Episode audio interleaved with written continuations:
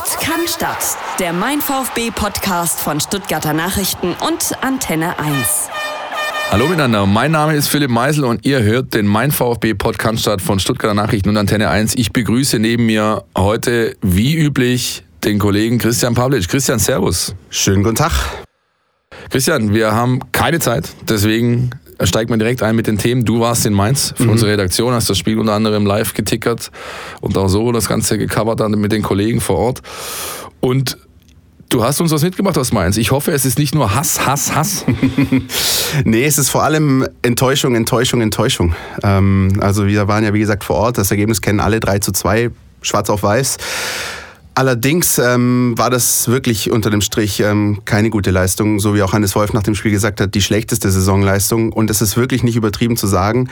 Äh, wir haben ja im Laufe der Saison oft genug die Defensive gelobt, aber man hätte sich auch nicht beschweren dürfen, wenn man ein halbes Dutzend kriegt am Samstag. Das war das äh, Ernüchterndste, mal abgesehen von den ganzen Begleitumständen um Einstellungen, äh, Annahme der Platzverhältnisse und so weiter und so weiter. Ja, das war für mich das größte Thema. Ich habe das Spiel hier in der Gaststätte verfolgt von mhm. Sky und ähm, das war das erste Spiel in dieser Saison, wo dem VfB Stuttgart hinsichtlich Einstellung, Mentalität, Kampfkraft, Wille eindeutig der Schneid abgekauft wurde und das von einer Mannschaft, die auf Augenhöhe anzusiedeln ist, eigentlich sogar ein bisschen darunter, weil wenn man gesehen hat, was die so verbrochen haben in, in den Spielen, die bisher in dieser Saison waren, dann ist es auch nicht gerade glorreich. Ja. Und das äh, ist natürlich alarmierend es lief auch vom Spielplan her eigentlich so, wie man sich hätte wünschen können, wie wir es uns vielleicht auch ein bisschen gewünscht haben letzte Woche. Mainz hatte Riesenchancen, am Anfang schon Zieler hält den VfB im Spiel, dann machst du aus der ja, zweiten Chance dann das 1-0, gehst aber endlich mal in Führung auswärts und ähm, in einem Moment, wo dann auch ähm, Mainz weiter drückt, das Tor wegen Videobeweis zurückgenommen wird, du denkst, hier läuft gerade alles für den VfB, aber sie geben schon wieder das Momentum ab, kassieren dieses Ding vor der Halbzeitpause.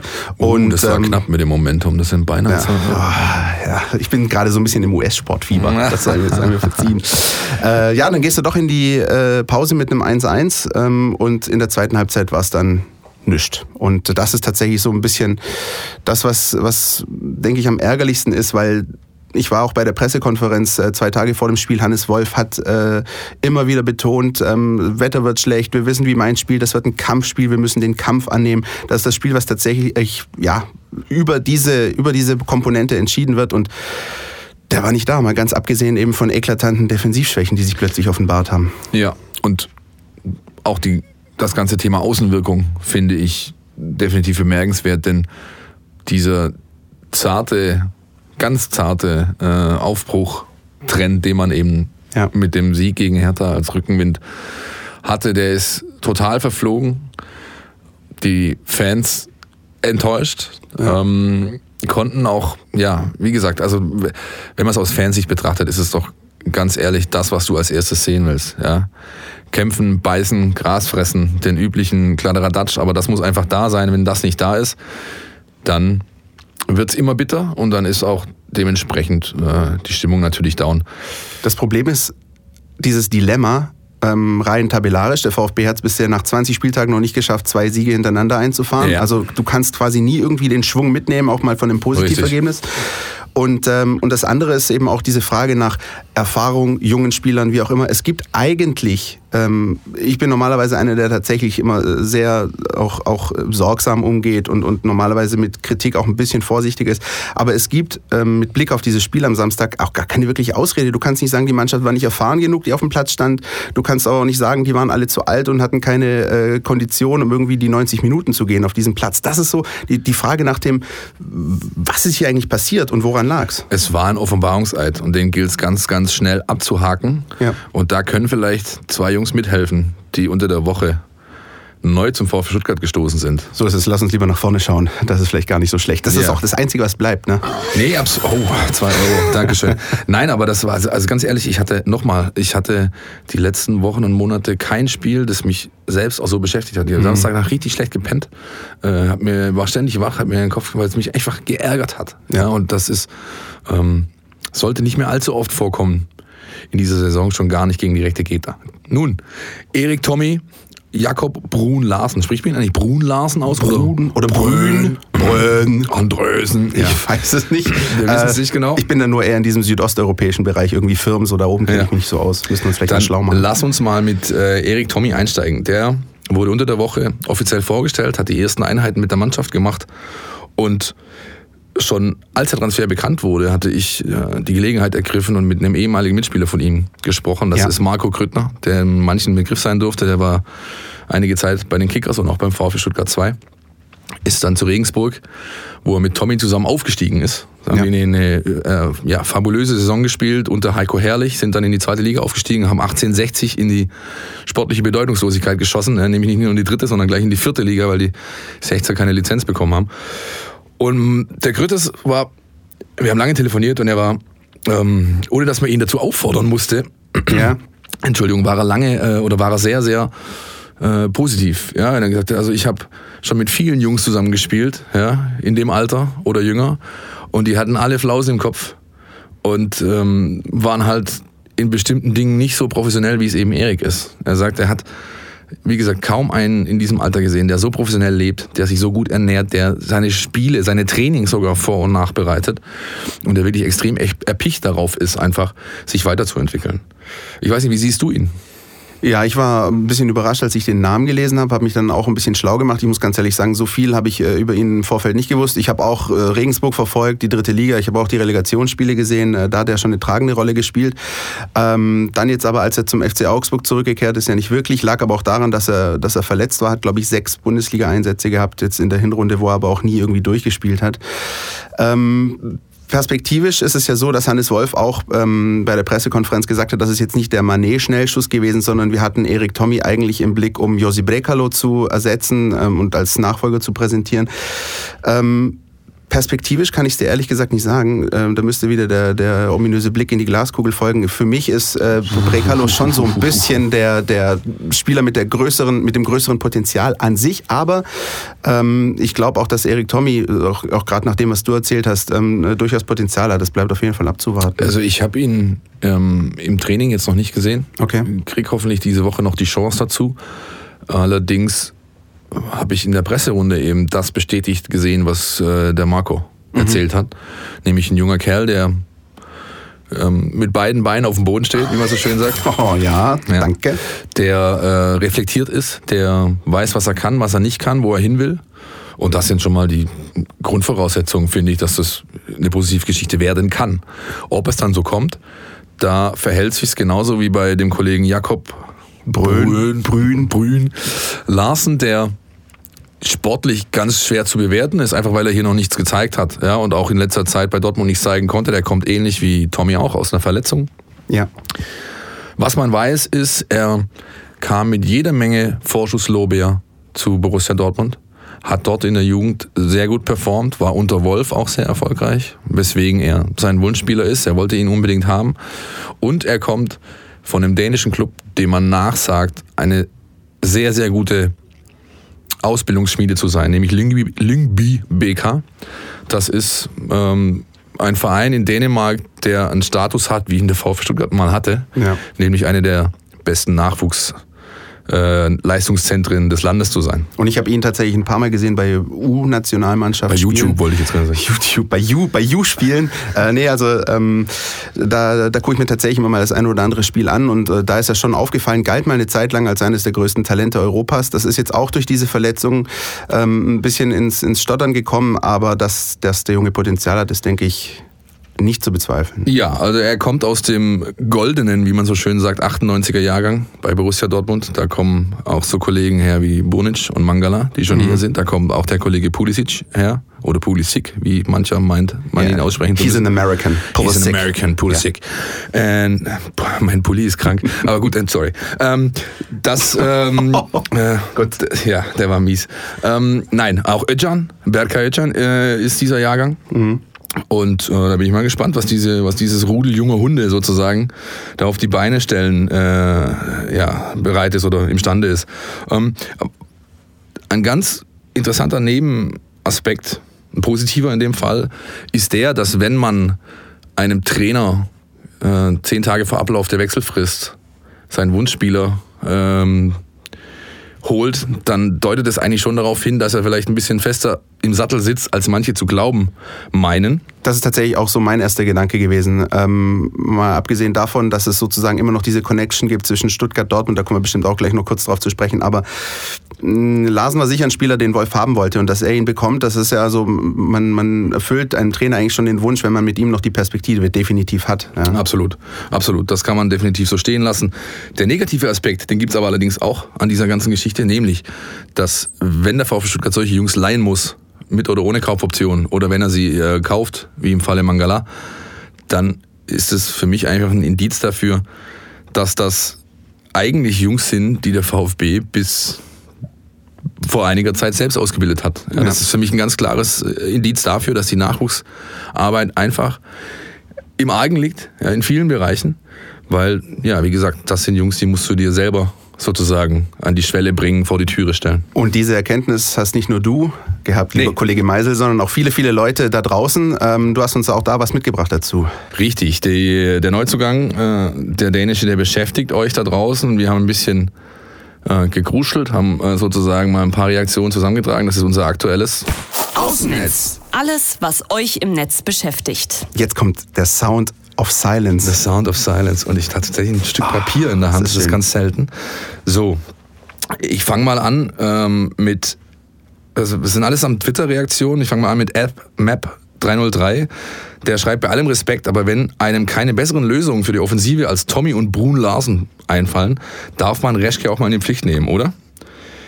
Der Ed Treschkopf schreibt, die VfB Timeline heute. Reschke, mach mal was. Irgendwas. Reschke verpflichtet angeblich Brun Larsen. VfB Timeline. Was soll denn der Scheiß? Ja? ähm, und der Ed K. Mülli schreibt, von der hiesigen Brutlerschaft, die man Brun Larsen genau einschätzen kann, möge er sich melden. Ansonsten stelle man seine Fähigkeiten nicht in Frage. Und last but not least, der Ed Serious RH schreibt, die entscheidende Frage lautet doch, warum findet der VfB keinen eigenen Brun Larsen? Ich hoffe, Peter Knebel kennt die Antwort. Okay. Ähm, ja, wenn Peter Knebel irgendwas in seinem Rucksack hat, dann mag das sein. Über die Personalie haben wir letzte Woche schon gesprochen. Äh, ganz grundsätzlich lassen sich da, finde ich, zwei Dinge ableiten. Nämlich das eine, man sollte doch bitte nicht äh, jemanden quasi in die Tonne kloppen oder ihm die Fähigkeiten absprechen, ohne ihn wirklich einmal gesehen zu haben. Und das können eben die wenigsten. Ja, die sehen äh, die Verpflichtungen, die haben die reinen Fakten vor sich die Daten, aber mehr eben nicht. Was der Junge kann und was er nicht kann, wird sich zeigen auf dem Trainingsplatz und gegebenenfalls äh, dann auch auf dem Spielfeld. Ich habe übrigens auch den Eindruck, ich weiß nicht, wie es dir geht, vielleicht können wir da auch noch mal kurz darüber sprechen, ähm, dass es auch eben viele Stimmen im Netz gibt, die noch so ein bisschen, auch wenn das jetzt schon eine ganze Weile her ist, Jan Schindelmeiser hinterher trauern und äh, dementsprechend so ein bisschen, äh, der Amerikaner würde sagen, gebiased sind. Also sagen, also eigentlich, ich fand Schindelmeiser super, alles was Resch gemacht, finde ich prinzipiell erstmal nicht so. Ist der Eindruck bei dir auch irgendwie da? Der, da haben wir ja schon ein paar Mal drüber gesprochen. Ja. Das ist nicht wegzudiskutieren. Ja? Wir haben einen Mann abgegeben oder beziehungsweise gefeuert, der eben bei den Fans ein extrem hohes Standing hatte, mhm. der aber auch ein Menschenfänger war, das muss man ganz klar sehen. Ja, also wenn ich mich an die Ausgliederungsmitgliederversammlung äh, erinnere, der Auftritt Schindelmeisers, das hatte fast was Sektoides, wenn du mich fragst. Ja, also da hätte, da hätte auch gut Scientology oben drüber stehen können.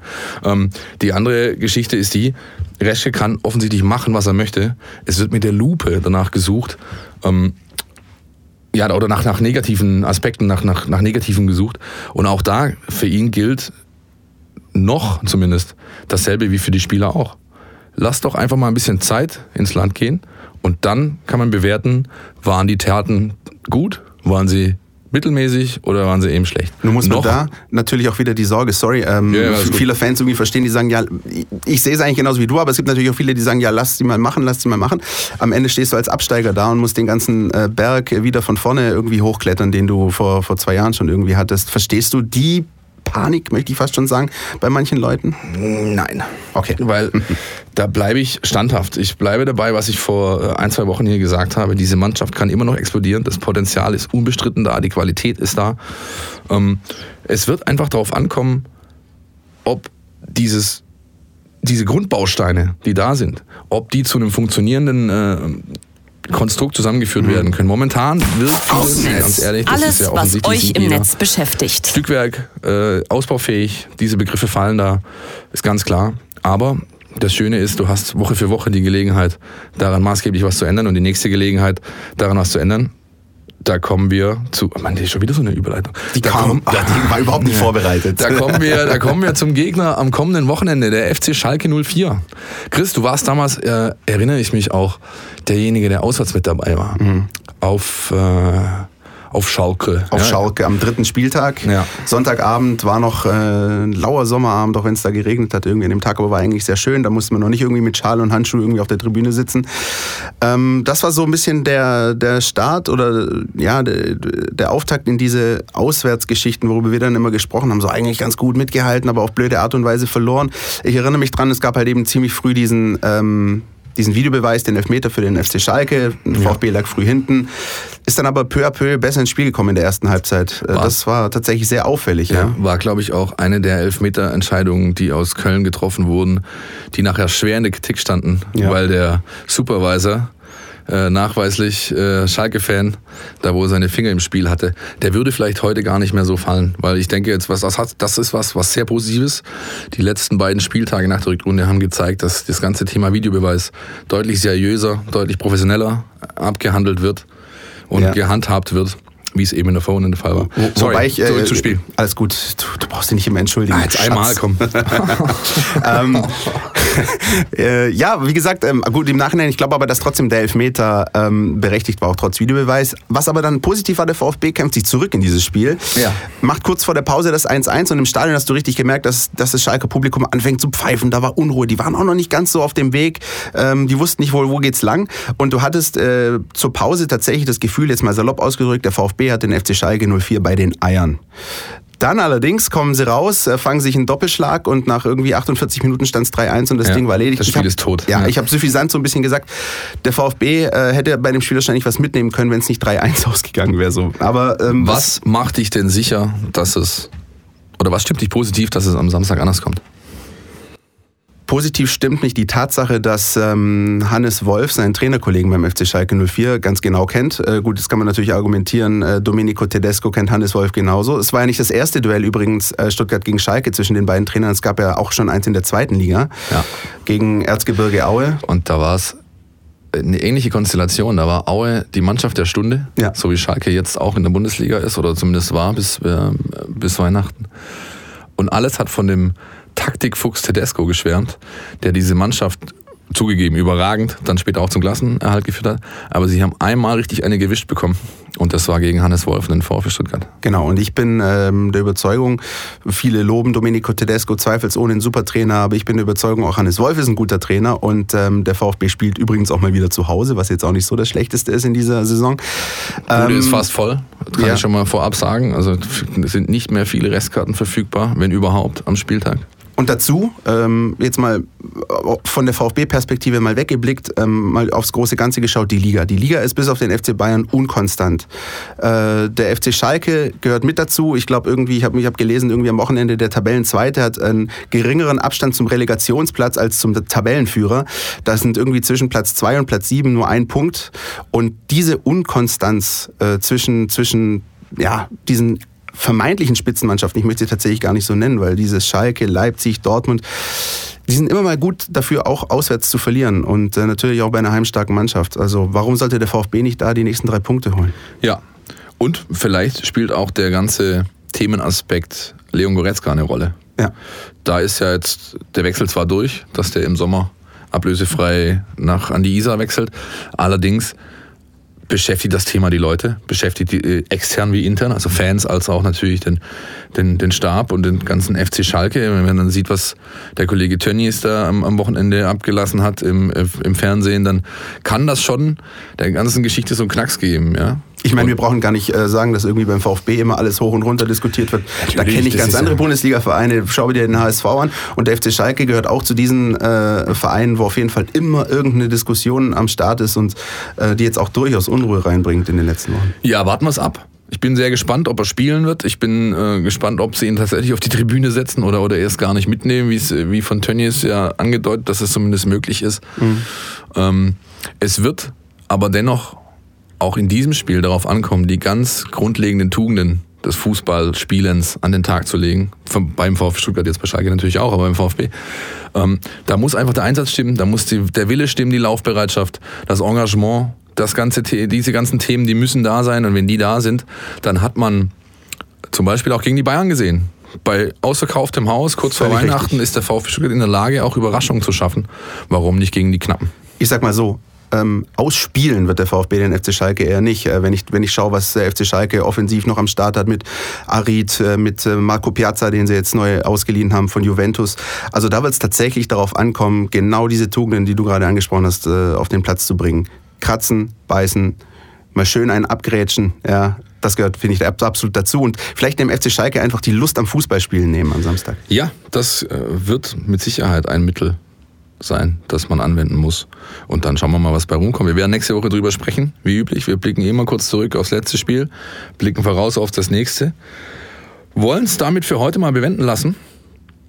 Ja, und äh, einfach jetzt mal Raum geben auch dafür, dass da am Samstag was passieren kann in der Hoffnung natürlich, dass was Positives passiert. Ja. Sieg wäre wirklich, wirklich sehr, sehr wichtig. Die Mein VfB Fangfrage. Hier gibt's was zu gewinnen. Rausgehen wollen wir mit unserer Fangfrage, die wir letzte Woche gestellt haben. Heute gibt's keine neue. Aber natürlich brauchen wir eine Auflösung. Ja. Wir hatten gefragt, bei welchem Verein Rasimir Balakov dass äh, das Gehirn des magischen Dreiecks letzte Woche als Trainer und Manager in Personalunion vorgestellt wurde. Und das war, jetzt muss ich tatsächlich nochmal diesen Zettel bemühen, weil der Name ist nicht ganz, äh, geht nicht so ganz einfach von der Zunge. FK ETA Veliko Tarnovo. Ja? Sehr schön. Hat ja. eigentlich noch verhältnismäßig viele Vokale auch. Also ja, geht eigentlich. Ja. ja, nee, auf jeden Fall ähm, der Jugendverein oder der Verein, wo, wo Balakov damals Profi wurde, bevor es nach Lissabon ging und von Lissabon kam er dann zu Stuttgart. Gewonnen hat ein netter Herr aus Heidelberg, dem haben wir das Ganze schon zugeschickt. Der freut sich am Wochenende mit Begleitung und dank der Unterstützung auch von Grombacher im äh, VIP-Raum beim VfB zu sein, auf der Haupttribüne das Spiel verfolgen zu können. Herzlichen Glückwunsch und äh, hoffentlich auf einen schönen Nachmittag mit drei Punkten für den VfB. So sieht's aus. Nächste Woche neues Gewinnspiel. Kann ich schon mal ansagen. ja. Notiert euch alles. Ich weiß nicht, das übernächste Spiel ist der VfL Wolfsburg. Äh, holt euch die Almanache zu diesem traditionsreichen Verein aus Niedersachsen und, und äh, brütet alles durch. Und dann gibt es eine ganz tolle Frage und äh, ihr habt eine gute Chance, wieder was zu holen bei uns. Absolut. In diesem Sinne?